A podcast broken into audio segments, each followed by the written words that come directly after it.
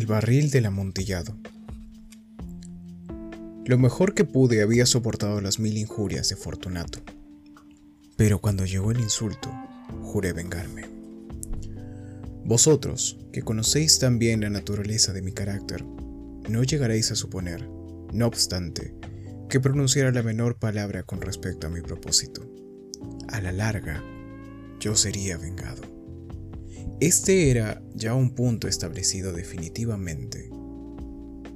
Pero la misma decisión con que lo había resuelto excluía toda idea de peligro por mi parte.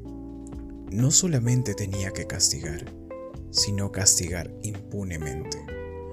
Una injuria queda sin reparar cuando su justo castigo perjudica al vengador. Igualmente queda sin reparación cuando ésta deja de dar a entender a quien le ha agraviado que es él quien se venga. Es preciso entender bien que ni de palabra ni de obra di a Fortunato motivo alguno para que sospechara de mi buena voluntad hacia él. Continué, como de costumbre, sonriendo en su presencia, y él no podía advertir que mi sonrisa, entonces, tenía como origen en mí la idea de arrebatarle la vida. Aquel Fortunato tenía un punto débil, aunque, en otros aspectos, era un hombre digno de toda consideración y aún de ser temido. Se enorgullecía siempre de tener un sentido en vinos. Pocos italianos tienen el verdadero talento de los catadores. En la mayoría, su entusiasmo se adapta con frecuencia a lo que el tiempo y la ocasión requieren, con objeto de dedicarse a engañar a los millonarios ingleses y austriacos. En pintura y piedras preciosas, Fortunato, como todos sus compatriotas, era un verdadero charlatán, pero en cuanto a vinos añejos, era sincero. Con respecto a eso, yo no difería extraordinariamente de él. También yo era muy experto en lo que se refiere a vinos italianos, y siempre se me presentaba ocasión, compraba gran cantidad de estos. Una tarde, casi al anochecer, en plena locura del carnaval, encontré a mi amigo. Me acogió con excesiva cordialidad, porque había bebido mucho. El buen hombre estaba disfrazado de payaso. Llevaba un traje muy ceñido, un vestido con listas de colores y coronaba su cabeza con un sombrerillo cónico adornado con cascabeles. Me alegré tanto de verle que creí no haber estrechado jamás su mano como en aquel momento. Querido Fortunato, le dije en tono jovial, este es un encuentro afortunado. Pero, qué buen aspecto tiene usted hoy. El caso es que he recibido un barril de algo que, ya, que llaman amontillado y tengo mis dudas. ¿Cómo? dijo él. ¿Amontillado? ¿Un barril? Imposible. Y en pleno carnaval. Por eso mismo digo que tengo mis dudas. Contesté. E iba a cometer la tontería de pagarlo como si se tratara de un exquisito amontillado, sin consultarle. No había modo de encontrarle a usted y temía perder ocasión. ¿Amontillado? Tengo mis dudas. ¿Amontillado? Y he de pagarlo. ¿Amontillado? Pero como supuse que estaba usted muy ocupado, iba ahora a buscar a Lucchesi. Él es un buen entendido. Él me dirá. Lucchesi es capaz de distinguir el amontillado del jerez. Y no obstante, hay imbéciles que creen que su paladar puede competir con el de usted. Vamos, vamos allá. ¿A dónde? A sus bodegas. No, mi querido amigo, no quiero abusar de su amabilidad, pero veo que tiene usted algún compromiso. Lucchesi... No tengo ningún compromiso. Vamos. No, amigo mío. Aunque usted no tenga compromiso alguno, veo que tiene usted mucho frío.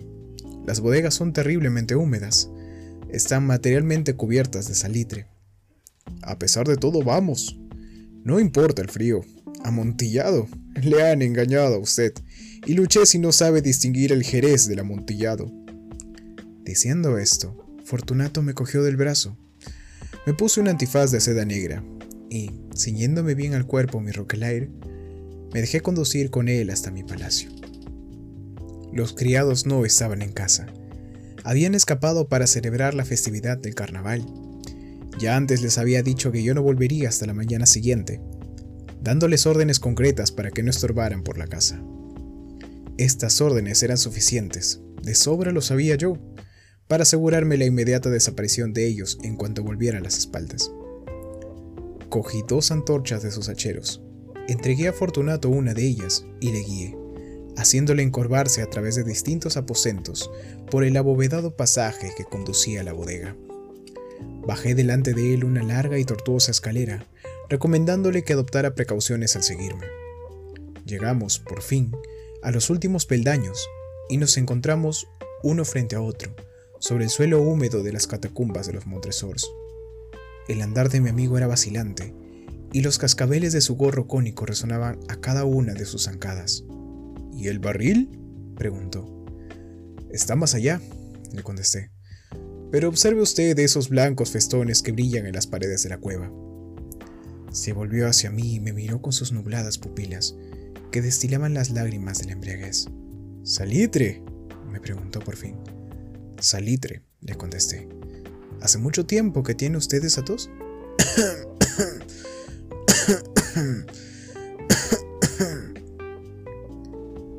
Pobre amigo le fue imposible contestar hasta pasados unos minutos. No es nada, dijo por último. Venga, le dije enérgicamente, volvámonos. Su salud es preciosa, amigo mío. Es usted rico, respetado, admirado, querido. Es usted feliz, como yo lo he sido en otro tiempo. No debe usted malograrse. Por lo que mí respecta, es distinto. Volvámonos. Podría usted enfermarse y no quiero cargar con esa responsabilidad. Además, cerca de aquí vive Lucchesi. Basta, me dijo. Esta tos carece de importancia. No me matará. No me moriré de tos. Verdad, verdad, le contesté. Realmente no era mi intención alarmarle sin motivo, pero debe tomar precauciones. Un trago de este medo le defenderá de la humedad. Y diciendo esto, rompí el cuello de una botella que se hallaba en una larga fila de otras análogas, tumbadas en el húmedo suelo. Beba, le dije, ofreciéndole el vino. Llevóse la botella a los labios, mirándome de soslayo. Hizo una pausa y me saludó con familiaridad. Los cascabeles sonaron. Bebo, dijo, a la salud de los enterrados que descansan en torno nuestro. Y yo, por la larga vida de usted. De nuevo, se cogió de mi brazo y continuamos nuestro camino. Estas cuevas, me dijo, son muy vastas. Los Montresors, le contesté, eran una grande y numerosa familia. He olvidado cuáles son sus armas. Un gran pie de oro en campo de azur, el pie aplasta una serpiente rampante, cuyos dientes se clavan en el talón. ¿Y cuál es la divisa? Nemo me impone la Cecit. Muy bien, dijo. Brillaba el vino en sus ojos y retiñía los cascabeles. También se caldeó mi fantasía a causa del Medoc. Por entre las murallas formadas por montones de esqueletos, mezclados con barriles y toneles, llegamos a los más profundos recintos de las catacumbas. Me detuve de nuevo, y esta vez me atreví a coger a Fortunato de un brazo, más arriba del codo.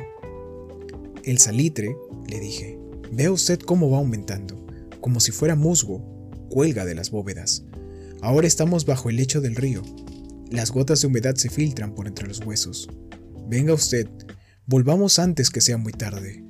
Esa tos... No es nada, dijo. Continuemos.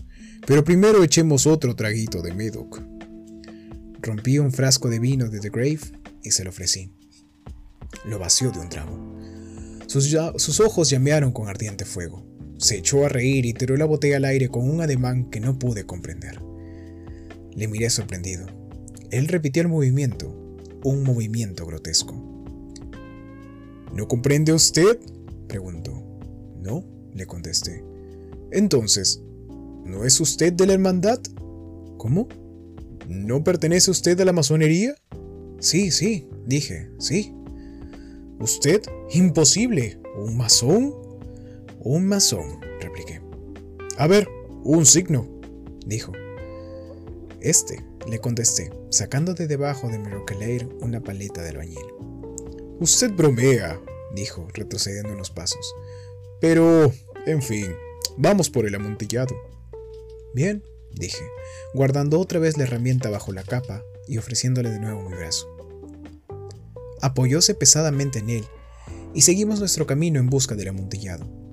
Pasamos por debajo de una serie de bajísimas bóvedas.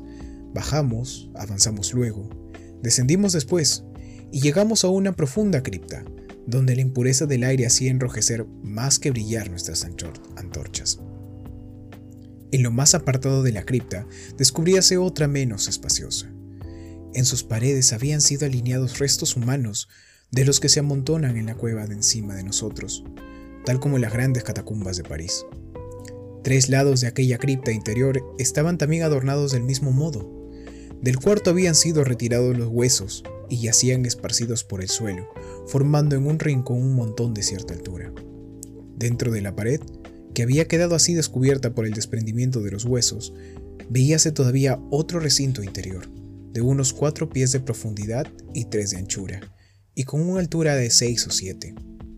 No parecía haber sido construido para un uso determinado, sino que formaba sencillamente un hueco entre los dos enormes pilares que servían de apoyo a la bóveda de las catacumbas, y se apoyaba en una de las paredes de granito maciza que la circundaban. En vano, Fortunato levantando su antorcha casi consumida, trataba de penetrar la profundidad de aquel recinto. La débil luz nos impedía distinguir el fondo. Adelántese, le dije, ahí está el amontillado. Si estuviera aquí Lucchesi. Es un ignorante, interrumpió mi amigo, avanzando con inseguro paso y seguido inmediatamente por mí. En un momento llegó al fondo del nicho, y al hallar interrumpido su paso por la roca, se detuvo atónito y perplejo. Un momento después había yo conseguido encadenarlo al granito. Había en su superficie dos argollas de hierro, separadas horizontalmente una de otra por unos dos pies. Rodear su cintura con los eslabones para sujetarlo fue cuestión de pocos segundos. Estaba demasiado aturdido para ofrecerme resistencia. Saqué la llave y retrocedí, saliendo del recinto. Pase usted la mano por la pared, le dije, y no podrá menos de sentir el salitre. Está, en efecto, muy húmeda. Permítame que le ruegue que regrese. ¿No? Entonces no me queda más remedio que abandonarlo. Pero debo antes prestarle algunos cuidados que están a mi mano. ¡El amontillado! exclamó mi amigo, que no había salido aún de su asombro. Cierto, repliqué, el amontillado. Y diciendo estas palabras, me ataría en aquel montón de huesos que antes he aludido. Apartándolos de un lado, no tardé en dejar al descubierto cierta cantidad de piedra de construcción y mortero. Con estos materiales y la ayuda de mi paleta, empecé activamente a tapar la entrada del nicho. Apenas había colocado el primer trozo de mi obra de albañilería, cuando me di cuenta de que la embriaguez de Fortunato se había disipado en gran parte. El primer indicio que tuve de ello fue un gemido apagado que salió de la profundidad del recinto. No era ya el grito de un hombre embriagado. Se produjo luego de un largo y obstinado silencio. Encima de la primera hilada coloqué la segunda, la tercera y la cuarta. Y entonces oí las furiosas sacudidas de la cadena. El ruido se prolongó unos minutos, durante los cuales, para deleitarme con él, interrumpí mi tarea y me senté en cuclillas sobre los huesos. Cuando se apaciguó, por fin, aquel rechinamiento, cogí de nuevo la paleta y acabé sin interrupción la quinta, sexta y séptima heladas. La pared se hallaba entonces a la altura de mi pecho. De nuevo me detuve y levantando la antorcha por encima de la obra que había ejecutado, dirigí la luz sobre la figura que se hallaba en el interior. Una serie de fuertes y agudos gritos salió de repente de la garganta del hombre encadenado, como si quisiera rechazarme con violencia hacia atrás. Durante un momento vacilé y me estremecí. Saqué mi espada y empecé a tirar estocadas en el interior del nicho. Pero un momento de reflexión bastó para tranquilizarme. Puse la mano sobre la maciza pared de la cueva y respiré satisfecho. Volví a acercarme a la pared y contesté entonces a los gritos de quien clamaba. Los repetí, los acompañé y los vencí en extensión y en fuerza. Así lo hice, y el que gritaba acabó por callarse. Ya era medianoche y llegaba a su término mi trabajo. Había dado fin a las octava, novena y décima hiladas. Había terminado casi la totalidad de la oncena y quedaba tan solo una piedra que colocar y revocar. Tenía que luchar con su peso.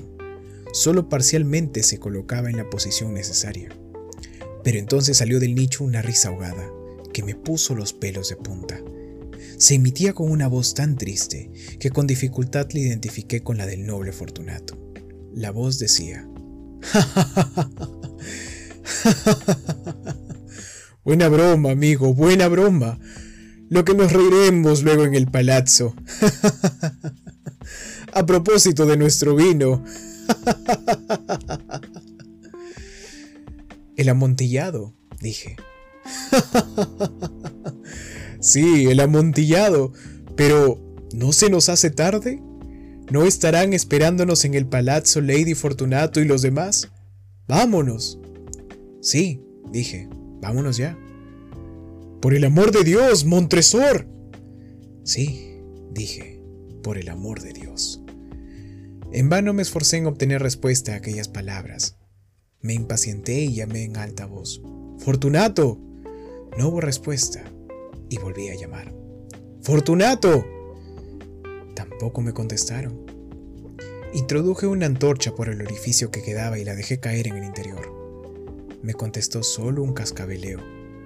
Sentí una presión en el corazón, sin duda causada por la humedad de las catacumbas. Me apresuré a terminar mi trabajo.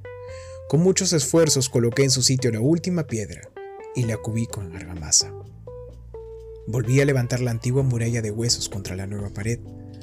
Durante medio siglo nadie los ha atacado. Impase requiscat.